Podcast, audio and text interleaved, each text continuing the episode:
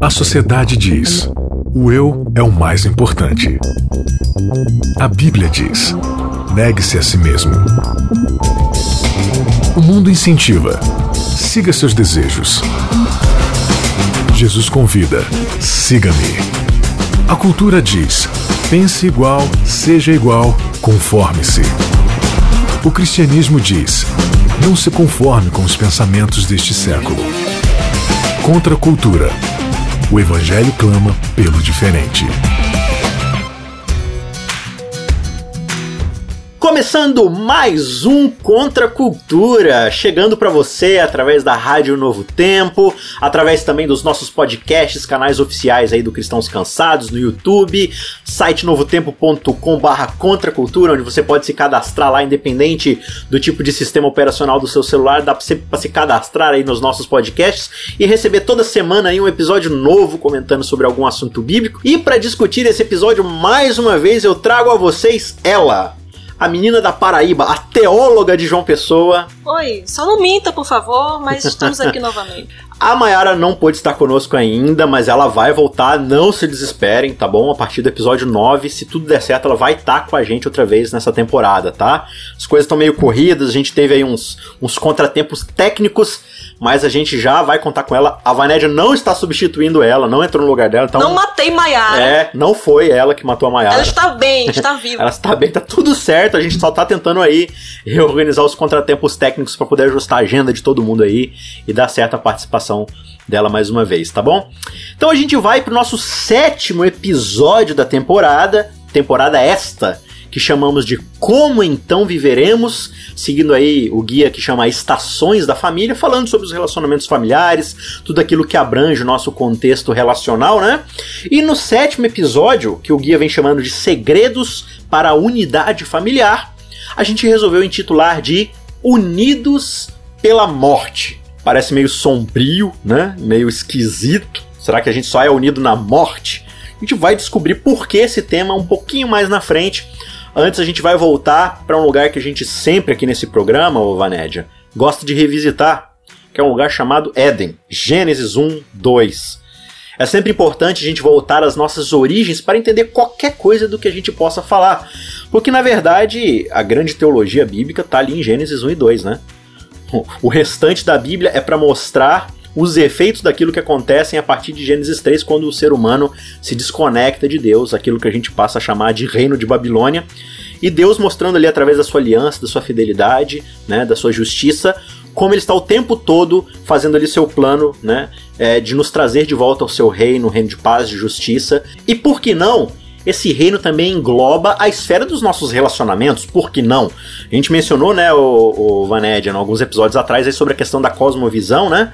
Nós precisamos, como cristãos, permitir que a cosmovisão do reino de Deus, aquilo que nos guia através do evangelho, da sua palavra, influencie, transforme, regenere cada aspecto da nossa vida, né? Não existe essa separação aí de, não, isso aqui é minha vida relacional. Então isso aqui não tem nada a ver com vida espiritual. Então isso aqui é meu relacionamento com a minha família.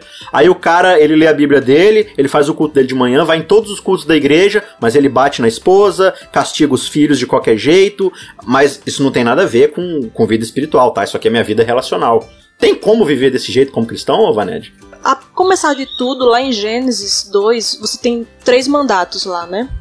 O mandato espiritual, que é quando Deus diz, né, para separar o sábado, que é o relacionamento nosso com o Criador, relacionamento vertical, e aí você tem também deixa o homem pai e mãe, se une sua mulher, que é o relacionamento horizontal, que é o mandato social, o mandato espiritual, social e o cultural, né, de lavrar a terra e tudo. Então tá tudo interligado. Deus deu três mandatos aí e que a gente vai cumprir o mandato espiritual se relacionando com Deus quando a gente também obedece a Deus e se relaciona adequadamente com o nosso próximo, né, com nossos familiares e tudo. É, lá em Gênesis a gente observa é, que a grande, a grande ideia da criação do ser humano, da criação de, de toda, né, toda a natureza e tal, mas especificamente da raça humana, que é aquilo que Deus vai depositar sua imagem e semelhança, né? A gente observa a própria linguagem que a gente tem lá no Gênesis, é façamos, vamos criar, vamos fazer isso. A gente já percebe ali uma unidade de propósito, né? Você já enxerga ali uma pluralidade de ideias. E no próprio verbo, né, ali da da, da primeira pessoa do, do plural, né? Façamos, nós vamos fazer. E quando ele diz que vai depositar a sua imagem no ser humano, é homem e mulher. Os dois, enquanto uma unidade, carregam em si, né? A natureza divina ali, digamos, a imagem divina, né? E quando o ser humano justamente ele, ele se afasta de Deus, o que, que acontece ali de cara no relacionamento entre homem e mulher? Quando o ser humano quebra sua unidade com Deus, através ali da desconfiança e do comer do fruto, o que, que a gente observa imediatamente nos relacionamentos humanos? Ali, ó. Tava lá. Foi a mulher que o senhor me deu. Já joga então, assim, já embaixo é... do ônibus, né? É, não foi? Já se escusa logo, o ego fala mais alto. E assim é desde Gênesis 3, né? Quando você vê o próprio Gênesis, é, o livro todo, você parece que é baseado só em famílias desfuncionais. Uhum. É, você tem os irmãos em Gênesis nunca se dão bem. Você tem Verdade. desde Caim, Abel, é, Ismael, Isaac, Jacó, Esaú, Lia, Raquel, os irmãos os de José, todo mundo e até parece que Deus faz questão de enfatizar que para Israel, né, vocês vieram disso aí, de famílias disfuncionais, de gente que brigava, que não se entendia, mas é disso aí, esse tipo de família destroçada, que eu quis pegar e chamar de meu povo, né? E a gente observa em Cristo aquilo que deveria ser o modelo do que é o ser humano perfeito, né? Por isso que Cristo vai ser chamado de o segundo Adão, ou seja, Cristo é o modelo que Deus está falando assim, gente, todo mundo, olhe para Cristo e observe o que, que eu queria que Adão se tornasse. Né? Eu criei Adão para ser isso aí que Jesus está sendo.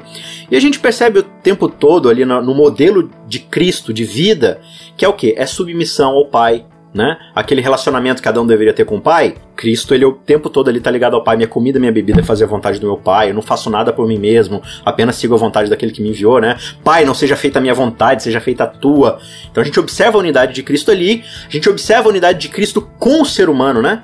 Dentro da unidade horizontal ali, Cristo o tempo todo buscando aqueles que são marginalizados na sociedade, que a própria religião judaica exilou, ele vai traz de volta para si, né? E também o próprio domínio que ele tem com a natureza, com a terra. Cristo é esse Adão perfeito. E lá em João, no capítulo 17, verso 20 e 21, ele vai fazer uma oração que é chamada de oração sacerdotal de Cristo, né? Onde ele expressa o seu desejo para a humanidade e ele diz assim especificamente nesses versos: Não rogo somente por estes, ou seja, aqueles que estão mais próximos dele, né? Mas também por aqueles que vierem a crer em mim por intermédio da sua palavra, a fim de que todos sejam um. E como és tu, ó Pai, em mim e eu em ti, também sejam eles em nós, para que o mundo creia que tu me enviaste.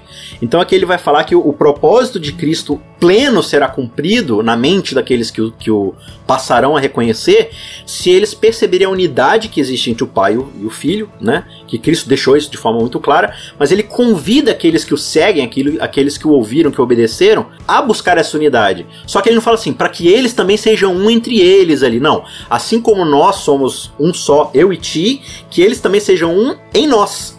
Então começa ali, né, Vaned? A unidade ela começa quando nós nos submetemos ao relacionamento do pai e do filho, né? Sim, a gente imita, né, esse relacionamento deles. Você vê ali a Trindade, não era Deus sozinho, ele autocentrado, amando a si mesmo. Uhum. O amor sempre tem um objeto, né, a que amar. Então, tava ali o, o, pai amando o filho, o filho amando o pai, o espírito amando os, os dois e e essa, nessa chamada dança né, da trindade, você tem uma perfeita unidade. Você não tem uma uniformidade, uhum. eles não têm personalidades é, misturadas em, umas nas outras, não. São três pessoas distintas, mas ambos, mas todos os três são pessoas que têm o mesmo propósito, têm o mesmo amor, uhum. e assim nós deveríamos ser, né? espelhando a mesma coisa da Trindade, pessoas distintas, com personalidades diferentes, mas espelhando o mesmo propósito, o mesmo amor. Né? E esse desejo de Cristo é aquilo que a sua igreja deve imitar, né? Muitas vezes a gente fala assim: "Ah, a gente tem que seguir o exemplo de Cristo". E todo mundo tem aquela faceta de Cristo que a gente acha que é o o principal que a gente deve seguir, né? Efésios capítulo 2, verso 11, diz o seguinte: "Portanto, lembrai-vos de que outrora vocês, gentios na carne, ou seja, pagãos, né? Aqueles que não tinham Deus, chamados incircuncisão por aqueles que se intitulam circuncisos na carne, por mãos humanas, naquele tempo vocês estavam sem Cristo, separados da comunidade de Israel e estranhos às alianças da promessa, não tendo esperança e sem Deus no mundo. Mas agora em Cristo Jesus, vós que estavais longe, fostes aproximados pelo sangue de Cristo. Porque Ele é a nossa paz, o qual de ambos fez um, e tendo derrubado a parede da separação que estava no meio, a inimizade, aboliu na sua carne a lei dos mandamentos na forma de ordenanças, para que dos dois criasse em si mesmo um novo homem, fazendo a paz, e reconciliasse ambos em um só corpo com Deus, por intermédio da cruz, destruindo por ela a inimizade. E vindo, evangelizou paz a vós outros que estáveis longe, e paz também aos que estavam perto porque por ele ambos temos acesso ao Pai em um só Espírito. Assim nós já não somos mais estrangeiros ou peregrinos, mas concidadão dos santos e sois da família de Deus, edificados sobre o fundamento dos apóstolos e profetas, sendo ele mesmo Cristo Jesus a pedra angular, no qual todo edifício bem ajustado cresce para santuário dedicado ao Senhor, no qual também vós juntamente estáis edificados para a habitação de Deus no espírito. Esse texto aqui, ô Vaned, é um texto extremamente bonito que assim, a gente levaria horas para poder analisar todas as suas nuances ali, todas as suas exegeses, fazer uma análise justa com ele. Mas assim, Claro, fica sempre o convite do nosso ouvinte para buscar o estudo da palavra, buscar ali acessórios que o permitam estudar um pouco mais. Aqui a gente só dá pontapés iniciais para discussão e algumas, alguns adendos, né? Mas o texto fala ali sobre a questão de nós estávamos mortos nos nossos pecados, né? E, e daí que vem o título da nossa lição, né? Que, é desse episódio aqui que a gente colocou, Unidos na Morte. Porque o que de fato nos une em Deus na nossa situação de pecadores é a morte de Cristo, certo?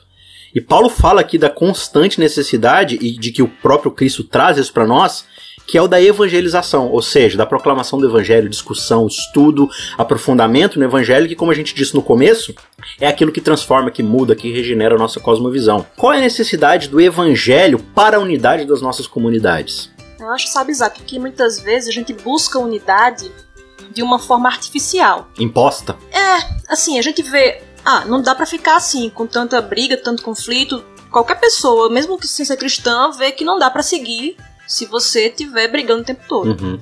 E aí o que, que a gente faz? A gente pensa, opa, isso tem que parar, então vamos esforçar para ser uma pessoa mais gentil, mais amável, mais paciente. Só que aí o problema, né? Quando a gente vai buscar soluções humanas, né? A gente vai muito assim, ai ah, não, eu, eu vou procurar ser uma pessoa mais bondosa. Só que a gente não vai para a cruz muitas vezes. Uhum. É na cruz que a gente vai encontrar isso. Né? É, nesse texto que você leu, Paulo diz que Cristo, pela cruz, nos deu acesso ao Pai. Aí a gente tava falando no começo, né, que a gente vai espelhar a, a união dos três. E nós, se nós temos acesso ao Pai agora, nós temos acesso direto por causa de Cristo. Então a gente vai ser transformada a essa semelhança de, de como funciona na, na divindade. Né? Sem a cruz, sem o evangelho, a gente vai simplesmente buscar soluções artificiais, humanistas. A gente vai viver assim a religião do amor. Ah, vamos amar uns aos outros, bora. Mas é o que, assim, que é amor? Imagine. Cada um tem uma noção Exatamente. da sua cabeça do que é amor. E é por causa dessa noção que você Exato. tem guerras, que você tem partidos ideológicos, que você tem, enfim, todo tipo de discussão possível, porque cada um tem a sua própria percepção. E parece que na cruz Cristo está nivelando tudo isso debaixo do seu sangue, né? Isso. Primeiro a gente é igual, porque todos nós estávamos mortos, como o texto que você leu diz. E outra que No pecado, Cristo né? Nos nossos pecados. Exato, morreu por nossos pecados. Então, a cruz tanto rebaixa a todos, quanto eleva a todos, né? Porque todos nós somos pecadores, mortos em nossos delitos e pecados, mas em Cristo nós temos acesso direto ao Pai. Somos iguais também nisso, nas más notícias do Evangelho e nas boas notícias do Evangelho, né? Que Cristo nos une. Então, assim, quando a gente olha para essas coisas, a gente olha para a realidade do Evangelho, quando a gente aplica o Evangelho na nossa vida, fica faz muito mais sentido. Não é simplesmente uma coisa, um esforço pessoal, uma questão de performance. Eu vou Uhum. agora me esforçar para ser uma pessoa melhor. Entende? É, é- é Cristo me transformando pelo Evangelho. Então ele já dá aquilo que eu preciso para buscar unidade dentro da sua igreja, do seu corpo, né? Que é o de seguir seu exemplo dentro da submissão, porque ele já fez isso primeiro por nós. E Paulo acho que ele vai explicar isso de uma forma mais exemplificada aqui no capítulo 5 de Efésios ainda, né, no verso 22, onde ele começa a falar de como isso afeta o lar cristão, né? Então ele diz assim: "As mulheres sejam submissas ao seu próprio marido". Aí a gente geralmente faz a leitura e para aqui, né? Viu? Mulher tem que ser submissa ao marido. E aí a gente tira todo o resto do que o contexto do capítulo do livro tá falando ali. A gente fala assim, ó, vamos na base da pancada, na base da força, na base da imposição, né? Conquistar ali ou, impor a, a, submissão das nossas esposas. Então, viu, mulher, mulher tem que calar a boca, mulher é submissa. Mulher não tem vez aqui. Sendo que o texto não está falando isso, está falando assim: olha, mulheres sejam submissas ao seu próprio marido como ao Senhor. O que esse como ao Senhor diferencia do outro modelo que a gente geralmente busca, que é o da imposição. Porque se eu sou submisso ao Senhor, eu entendo o meu lugar na criação, eu entendo o meu lugar nos relacionamentos, e eu já entreguei minha vida a Ele, como diz lá em, em Romanos 12, né? Sacrifício vivo, santo e agradável, ou seja, eu sou oferta a Deus. E se eu sou oferta a Deus, eu não sou mais propriedade minha. Então, se eu estou submisso a Deus, eu também me submeto ao meu marido. Da mesma forma, porque é esse amor que eu busco e encontro em Cristo, eu tenho em mim agora o que Cristo me deu, me forneceu, me preencheu, para oferecer ao meu marido, né? Por mais que às vezes ele não, não corresponda e tal. E o texto segue, né? Porque o marido é o cabeça da mulher. Como também Cristo é o cabeça da igreja. Ele tá falando assim: não, o homem é o cabeça de tudo, então ele tem que mandar na mulher.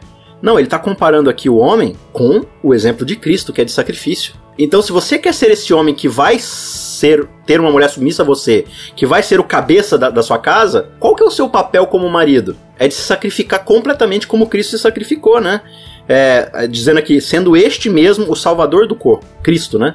Cristo é aquele que salva o corpo. Então, é o papel do cabeça se sacrificar pelo resto do corpo. E a gente muitas vezes busca relacionamentos em que a gente impõe a nossa vontade, mas a gente não está disposto a seguir a, a, mão de volta, que é da própria submissão, né? Em vida ou em morte. Às vezes eu olho assim pro meu marido e eu, eu sinto um certo pesar, sabe? Porque parece muito duro, né? Isso aí. A responsabilidade é muito maior pro homem, né? Exato, assim. Veja só, como é que as pessoas que ouviram aquelas palavras de Paulo encararam. Porque quando a gente escuta hoje, né, empoderamento feminino, tal, essas coisas, aí pra gente, assim, agride mais os ouvidos quando a gente ouve a mulher seja submissa ao, ao marido. Mas o que, que agrediu os ouvidos daquelas pessoas naquela cultura? Foi a mulher ser submissa ao marido? Claro que não. Mas, marido, ame suas esposas como Cristo amou a igreja e assim mesmo se entregou por ela. Isso foi totalmente assim, absurdo para aquelas pessoas. Então, assim, o evangelho, ele fere né, o nosso ego de maneiras diferentes, dependendo da cultura. E aí, é, a gente vê que tá todo mundo nivelado novamente, né? Porque ele vai atingir nossas expectativas, vai frustrar algumas coisas, alguns intentos nossos de maneiras diferentes, né? Então, assim, o evangelho, ele foi plenamente útil, plenamente eficaz para unir as pessoas naquele tempo, unir homem e mulher naquele tempo, e hoje também, com as demandas diferentes de hoje também. Né? Sim. Ah, e a gente vê aqui no, no, restante da leitura, né? A gente não vai ler tudo aqui por, por, questão do tempo, você pode ler aí na sua casa o capítulo 5, mas ele diz no verso 25: Maridos, amai vossa mulher, como também Cristo amou a igreja. E como é que Cristo amou a igreja? A si mesmo se entregou por ela para que a santificasse. Ele vai dizer aqui, tendo purificado por meio da lavagem de água pela palavra para apresentar a si mesmo igreja gloriosa, sem mácula, sem ruga, nem coisa semelhante, porém santa, sem defeito. Assim também os maridos devem amar a sua mulher como ao próprio corpo. Ou seja, é a responsabilidade que cai sobre o homem como sacerdote titular, como esse cabeça da igreja, que é Cristo, o homem vai ser o cabeça do seu lar, é uma responsabilidade esmagadora se você a recebe sem Cristo, sem o Evangelho, né? Sem entender de fato o que, que o Evangelho tá, tá te pedindo. E aí o que, que vai acontecer? Um homem que está disposto a se submeter a Cristo, porque essa é a chave principal aqui, submissão a Cristo. Se ele está disposto a isso, o nível de sacrifício que ele vai oferecer para sua mulher, isso não, não tem como transformá-lo em um tirano que exige a submissão da sua mulher. Até porque a palavra submissão ela precisa ser voluntária, senão não é submissão, senão é subjugação, né? O texto não diz mulheres sejam subjugadas pelos seus maridos, sejam submissas, ou seja, se entreguem. Só que aqui a gente está falando de um círculo virtuoso, né? De um marido que se entrega a própria vida para santificar a sua mulher que mulher não vai querer, assim, a não ser. Estamos falando aqui fora do, do contexto de pecado, assim, né? Mas naturalmente uma mulher que vê nisso, isso no seu marido, ela vai se submeter a ele por amor. Só que a grande chave aqui, tem até uma questão meio interessante, é que antes, no verso 18, Paulo fala qual que é a grande chave aqui. Ele diz assim, ó: "E não vos embriagueis com vinho, no qual há dissolução, mas enchei-vos do espírito." O que, que, isso tem a ver com toda a discussão, Vaned? O vinho, né, é você atender aos seus, seus desejos, né? Então não se embriaguem com o vinho, né? Não atenda às necessidades da sua carne simplesmente, mas embriaguei-vos com o Espírito Santo. Porque ele está falando então, de um estilo de vai... vida anterior ao Evangelho, né? Quando ele diz lá que estávamos mortos, Exato. ou seja, a gente dava vazão à carne. Isso. Então, você não vai dar vazão ao seu egoísmo, você vai agora se submeter ao espírito, né? E é nessa base aí de submissão ao espírito que aí vem a, a mulher submeter ao marido, o marido se sacrificar pela esposa, né? Então assim, é deixar de lado esse egoísmo que a gente antes era assim, né? Sempre existiu egoísmo, né? Mas agora, assim, o ego, ele é assim incentivado, né? Você é incentivado a ter ah, não, é porque você vale muito, porque você é, é o tal, porque você não sei o que lá. E aí vem o Espírito Santo e diz: opa, vamos se submeter, vamos, vamos se entregar. Né? Aí vem a, vem a diferença nessa questão. Né? É, é, impressionante como a Bíblia, dentro da sua unidade, está o tempo todo falando pra gente que a gente só encontra de fato unidade de propósito, sentido de vida, quando a gente se submete àquele que morreu por todos nós, né? Aquele que primeiro se submeteu a nós. Porque João começa falando no seu evangelho, o Verbo ou seja, a palavra criadora de todas as coisas. Aquele que tem poder é, muito superior ao poder do Thanos, né? Com a manopla do infinito. Aquele que, pela sua palavra, tudo existe, tudo passa a acontecer. Esse verbo, esse poder, ele se submete a um corpo de carne limitado pelo pecado, sofrido por anos e anos de degradação do pecado, sofre tanta coisa que ele sofreu, né? É, não só a tortura física, mas principalmente imagina a tortura que deve ser, Vanédia. Você ter o poder de pensamento de pensar assim: queria não estar mais aqui, queria estar no céu confortável no meu trono de ouro. E tudo passa a acontecer imediatamente num passe de mágica, porque você tem esse poder. Se você fala assim: Deus, não quero mais morrer pela humanidade, me leva de volta. E tudo acontece. A gente não tem esse poder, então a gente não tem essa tentação, né? Agora você imagina Cristo observando toda aquela rejeição que a humanidade teve por ele, mas ele segue firme no seu propósito e fala assim: não, é, eu vou me submeter a isso mesmo tendo a condição e, e não tendo a necessidade de passar por isso. É, e aí a gente ignora essa parte que é o evangelho, que é a centralidade da nossa fé, e a gente fica assim tentando criar leis, regras, como você falou, artificiais nas nossas comunidades, nos nossos relacionamentos, visando buscar uma submissão, um estilo de cristianismo que não está submetido à palavra, que não está submetido ao evangelho, né? Então, eu imagino que essa é a grande é o grande convite de Paulo e de toda a Bíblia, buscar essa unidade em Cristo, né? Por isso Paulo fala lá, né? Filipenses 2, a partir do verso 13, ele diz: "Tende em vós o mesmo sentimento que houve também em Cristo Jesus, Pois ele, subsistindo em forma de Deus, não julgou como usurpação ser igual a Deus. Antes, assim mesmo se humilhou. E aí vai falando, né? Ele assumiu a forma de servo. Então, esse foi o sentimento que houve em Cristo. O que era? Ele era igual a Deus, ele era Deus, mas ele não se apegou a isso. Né? Ele se humilhou, ele e, o texto lá de, de, Filipenses ele vai fazendo uma gradação de como Cristo foi se humilhando, se humilhando, sendo obediente até a morte e morte de cruz, que era a pior das mortes. Então assim, quando a gente olha para isso, quem sou eu para olhar para um familiar meu, para o meu marido, para um filho, para um pai e pensar que eu sou alguma coisa? Porque assim, os conflitos que acontecem sempre é, é porque a gente acha que é melhor do que aquela outra pessoa em algum aspecto, né? Mas aí quando a gente entende que, olha, Cristo é igual a Deus, mas ele não se apegou a isso. Eu sou igual a você, Isaac, mas eu não posso me apegar a isso, entende? Então eu vou, eu vou por amor a Cristo, tendo o mesmo sentimento que ele teve de ser igual a Deus, não se apegar a isso, eu sabendo que sou igual a você, mesmo assim eu vou considerar você superior a mim entende? Então, aí que está a grande questão né, do evangelho. O evangelho derruba realmente esses muros né, que eh, Efésios fala lá. Paulo, em Gálatas 3,28, ele diz né, que em Cristo não há, não há judeu, nem grego, nem escravo, nem liberto, nem homem, nem mulher, porque todos são um em Cristo. Então, quando você vê isso, Cristo derruba todos os, os muros quaisquer que sejam, né? Sejam as barreiras é, sociais, no caso não há escravo nem liberto, sejam as barreiras culturais, não há judeu nem grego, sejam as barreiras sexuais, que não há homem nem mulher. Né? Não, não, significa que não há distinção nenhuma. Sim, não significa sim, que sim. vai ser a mesma hum. coisa, eu vou, eu vou, ser idêntica a você. Não. Ele está falando que não podem que ser motivos de, de um sobressair ao outro, né? Exato, vamos ter diferenças, mas essas, essas diferenças não vão mais nos desunir. Quantos conflitos existem na família? Porque eu não entendo essas questões de barreiras culturais. Por exemplo, ah, as gerações diferentes entre pais e filhos, cônjuges que foram criados por famílias diferentes, com culturas diferentes, né? E se a gente não entender isso à luz do evangelho, a gente vai ficar sempre quebrando a cabeça e, quebrando a cara, porque não, eu vou ter que me esforçar mais, eu vou ter que buscar a solução em mim mesma quando tem que buscar a solução na cruz. É lá que as barreiras caem. Né? Você citou Filipenses 2, né? E ele começa dizendo, né? É, nada façais por partidarismo ou por vanglória, né? O que é partidarismo? É você tomar o seu lado o tempo todo, sempre considerar o seu lado vanglória. É você agir para seu próprio engrandecimento, para sua própria superioridade.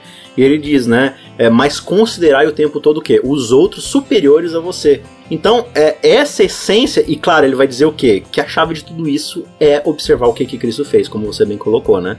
Então, quando a gente observa isso, esses conselhos, mas tendo o tempo todo diante dos nossos olhos aquilo que Cristo fez, é, claro, dentro da nossa imperfeição, dentro das nossas limitações, esse é o nosso alvo de santidade a ser buscado, né? É, estamos mortos dos nossos pecados, mas ressuscitados em Cristo no seu sangue, vivendo essa unidade do seu corpo, da sua igreja, mas buscando o tempo todo esse exemplo de abnegação, de serviço, de entrega em prol do outro, para a salvação, para a edificação do corpo como um todo. Que você vê também que quando Paulo fala, né, em Cristo não há homem nem mulher, escravo nem liberto, essas barreiras sociais, sexuais, todas caem, é, você vê que você não vai encontrar a chave, a solução para esses problemas em questões humanas.